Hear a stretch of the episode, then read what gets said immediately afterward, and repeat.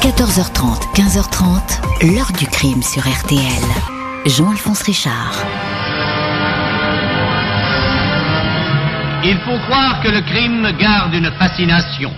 Dans le monde entier, le docteur Petiot fait aujourd'hui autant de bruit que naguère le fameux Landru. Et qu'était Landru à côté de Petiot, qui, selon l'accusation, compte 27 victimes et selon sa propre comptabilité, 63.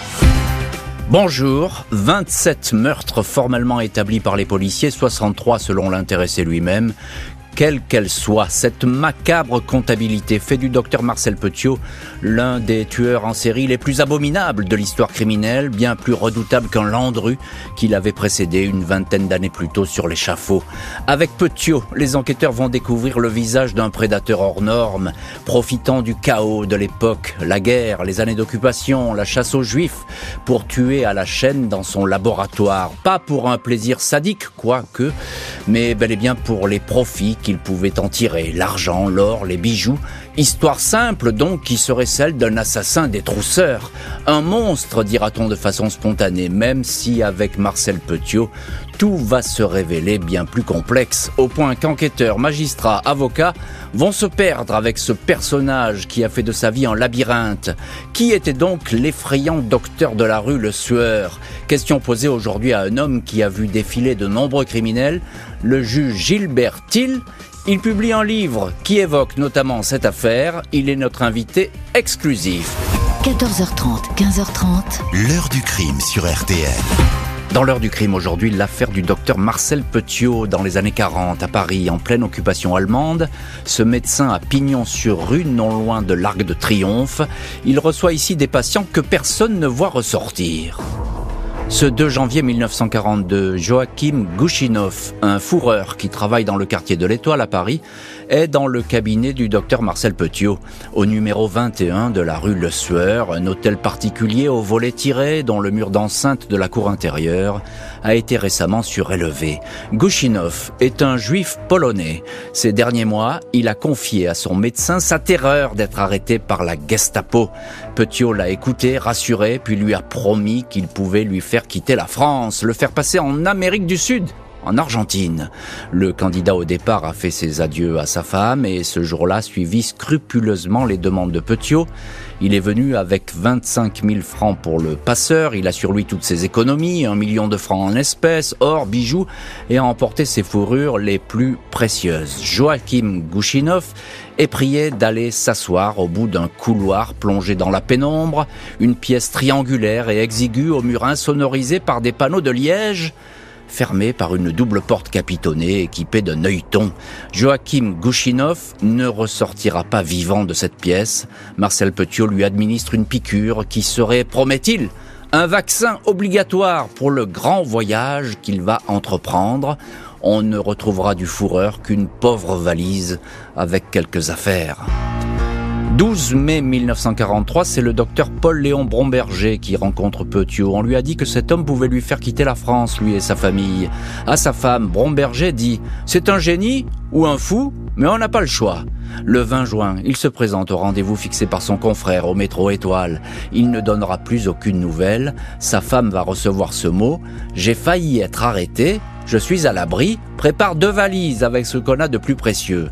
Vont pousser également la porte du 21 rue Le Sueur, les Kellner, une famille de juifs allemands, réfugiés en France depuis 1933, les époux Bach, les Stevens, Anspar, Wolf, des juifs, mais aussi des membres de la pègre, en disgrâce après avoir fricoté avec les Allemands, tout ce monde disparaît dans le cabinet médical. Cinq personnes trucidées en une seule journée, deux souteneurs collabos venus avec trois prostituées, des patients certes peu fréquentables, mais qui avaient les poches pleines. Marcel Petiot, 46 ans, propriétaire invisible d'un hôtel particulier où les visiteurs entrent mais ne se ressortent jamais, n'est vraiment pas un docteur ordinaire. Il a acheté les lieux au mois de septembre 41 alors que les Allemands ont pris place à Paris. Avant cela, on sait que ce fils de fonctionnaire des PTT a été réformé de l'armée pour démence précoce. Il a toutefois décroché un diplôme de médecine générale et exercé à Villeneuve-sur-Yonne, près d'Auxerre. Il y était considéré comme le bon docteur, le médecin des pauvres. Il a même été élu maire de la petite commune, s'est marié avec une jeune fille du coin, Georgette Lablé, une jolie brune avant d'être rattrapé par une série de méfaits, des escroqueries au bureau d'aide sociale, des vols de nourriture et même un vol d'électricité. On le soupçonne aussi de la disparition soudaine de sa femme de ménage et maîtresse, Louisette, qui l'aurait mise enceinte. En 1933, Petiot préfère aller se mettre au vert à Paris avec sa femme et son fils. Prénommé Gerhardt, il s'installe rue Comertin. Il se présente comme grand spécialiste de la désintoxication, soigne avec des méthodes révolutionnaires. Vite accusé de charlatanisme, soupçonné de faire du trafic d'héroïne, il est interrogé par la police. Il répond que, hélas, il n'a parfois pas toute sa tête. Personne ne se doute que cet escroc à la petite semaine, cet homme aux yeux noirs perçants et au sourire qui fait peur, selon un patient, que cet homme va bientôt entrer dans l'histoire du crime. Celui qui se fait parfois appeler docteur Eugène va pendant presque deux ans se livrer à de sinistres exécutions dans son hôtel particulier de la rue Le Sueur sans véritablement attirer l'attention jusqu'à ce qu'une inquiétante fumée se dégage de l'immeuble. Ce 11 mars 1944 dans l'après-midi, Madame Marcet, voisine de l'hôtel particulier du 21 rue Le Sueur, se plaint d'épaisses fumées, âcres et pestilentielles qui s'échappent de l'immeuble. La police est prévenue. Deux agents se présentent, mais la porte cochère est fermée à double tour, tout comme les fenêtres verrouillées. Dans la rue, une concierge assure que le propriétaire est un certain docteur Petiot. Il habite rue Comartin. Elle a son numéro de téléphone, Pigalle 77 11. L'agent qui le café du coin tombe sur un homme surpris. Vous êtes entré demande-t-il. Non alors, ne touchez à rien, j'arrive. Mais entre-temps, les pompiers alertés ont forcé une fenêtre. Ils ressortent de la maison quelques minutes plus tard en état de choc. Au sous-sol, d'où les fumées s'échappent de deux chaudières à bois, ils ont découvert un terrifiant spectacle. D'une des portes du brûleur pendait une main de femme. Ils ont ensuite remarqué que le sol était jonché de restes humains, des crânes, des restes de squelettes, une tête en décomposition, des morceaux de cadavres. Le docteur Petiot, qui vient tout juste d'arriver, bicyclette ne montre aucun signe de stupeur devant ce qu'auraient découvert les pompiers. L'un des agents dira avoir été comme glacé par son regard d'oiseau de proie. C'est très grave, dit Petiot. C'est une affaire de résistance. Il explique que les corps sont ceux d'Allemands, alors que ceux-ci occupent toujours la capitale et ainsi que des corps de traîtres. Vous êtes patriote, j'espère, lance le docteur au gardien de la paix qui acquiesce et laisse filer l'individu persuadé d'avoir servi la France.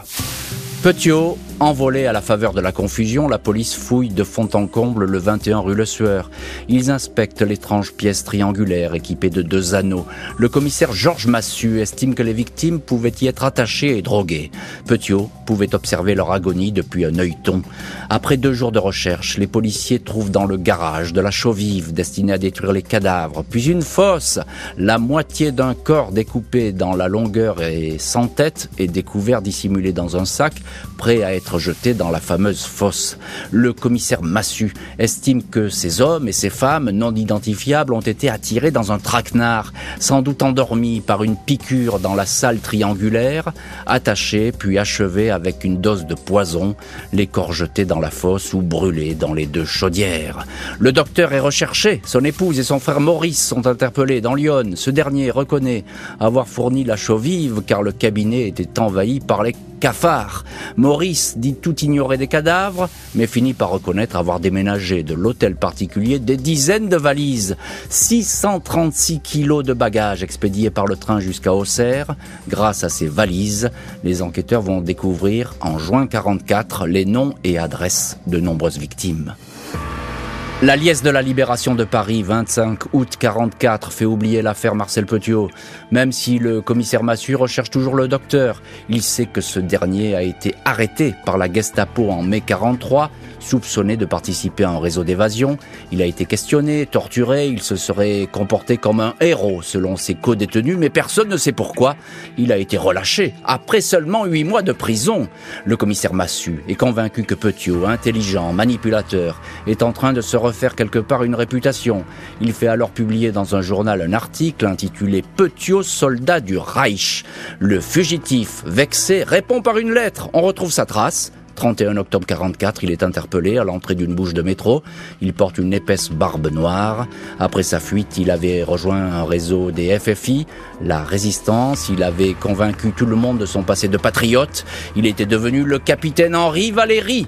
Sur lui, un carnet de rationnement trafiqué ayant appartenu à une de ses victimes juives. Le médecin est écroué le temps que les enquêteurs et le juge d'instruction tentent de percer les secrets de cet homme qui leur annonce qu'il dira tout, mais seulement devant une cour d'assises. Face à Monsieur Goletti, juge d'instruction et au policier de la sûreté parisienne, Marcel Petiot, regard fixe, visage fermé, soutient qu'il est victime d'une erreur judiciaire. Il est un héros de la résistance. Il a évité la déportation à des dizaines de personnes grâce à la falsification de leurs dossiers médicaux. Dès 1941, il dit avoir suivi un entraînement secret avec des agents anglais. Il faisait partie du réseau Flytox, la marque d'un insecticide. Les enquêteurs ne trouvent aucune trace de ce réseau. Aux résistants cités par Petiot, ils ne peuvent pas témoigner ils sont tous morts. À propos des corps découverts rue Le Sueur, il explique que ces dépouilles ont pu être entreposées là par les Allemands eux-mêmes alors qu'il était en prison. Il affirme avoir été horrifié quand il a découvert ce charnier. Il a alors disséqué les cadavres, puis les a jetés dans la chaux en utilisant les chaudières. Petiot reconnaît seulement avoir tué de sa main huit malfrats et collabos notoires, parmi lesquels Joseph Réaucreux et Adrien Estebetegui. Lors de l'enquête, trois psychiatres examinent Petiot. Ils ne le considèrent pas comme dément, même si tout jeune et jusqu'à son service militaire, il a manifesté des troubles mentaux. Un psy qu'il avait examiné quelques années plus tôt avait décrit un homme chroniquement déséquilibré, amoral, un personnage sans scrupules, intelligent et manipulateur.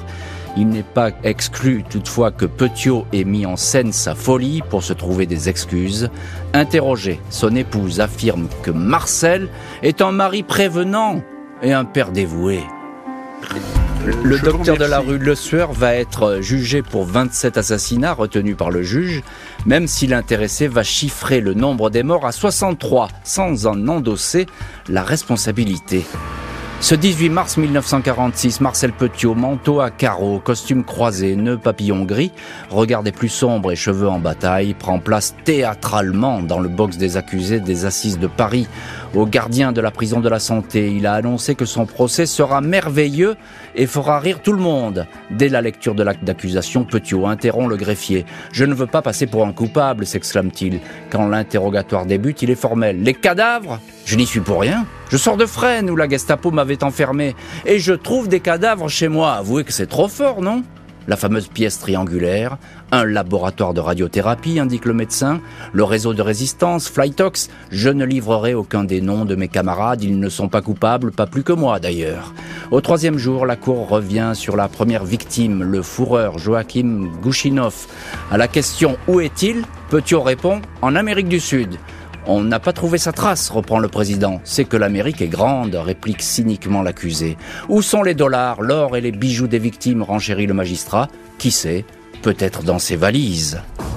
Au cinquième jour d'audience, 23 mars, la cour se déplace au numéro 21 de la rue Le Sueur. Le docteur Petiot affirme que ce cabinet médical servait aux interrogatoires des agents allemands.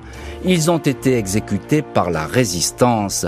Si je vous disais que je n'ai jamais tué, je comprendrais votre entêtement, mais je reconnais avoir exécuté plusieurs personnes alors, ici ou là, qu'est-ce que ça peut faire? L'accusé tient tête à la cour, à l'avocat général. 4 avril, jour du verdict, Marcel Petiot s'adresse aux jurés. Messieurs, vous êtes des Français, vous savez ce qu'il vous reste à faire. À 23h50, après plus de deux heures de délibération, les jurés rendent leur verdict. Le docteur est condamné à la peine de mort. À sa femme, cachée dans la foule, il crie ⁇ Il faudra me venger !⁇ le docteur de la rue Le Sueur, condamné pour des assassinats en chaîne, ne va pas échapper à l'échafaud, se donnant ici en spectacle jusqu'à la dernière minute. 25 mai 46, deux mois seulement après sa condamnation, le rejet d'un pourvoi à cassation et d'un recours en grâce, le docteur Petiot est extrait à l'aube de sa cellule de la prison de la santé pour être exécuté. Sur le chemin qui conduit à la cour de la maison d'arrêt, un juge qui l'accompagne vacille, victime d'un malaise. Le condamné lui annonce en plaisantant qu'il est médecin et qu'il peut peut-être lui faire une piqûre. Un légiste témoigne, pour la première fois de ma vie, j'ai vu un homme quitter le quartier des condamnés à mort, sinon en dansant, tout au moins parfaitement calme. À 5 heures du matin, Marcel Petiot s'avance sur l'échafaud. Messieurs, ne regardez pas, cela ne va pas être beau, lance-t-il aux témoins qui diront que le condamné souriait. Au total, le docteur Petiot aurait amassé une fortune considérable en dépouillant ses victimes, l'équivalent de 30 millions d'euros selon certaines estimations. L'hôtel particulier de la rue Le Sueur fut plusieurs fois fouillé pour y découvrir ce trésor caché, en vain, avant que le bâtiment ne soit enfin détruit. L'heure du crime, présenté par Jean-Alphonse Richard sur RTL.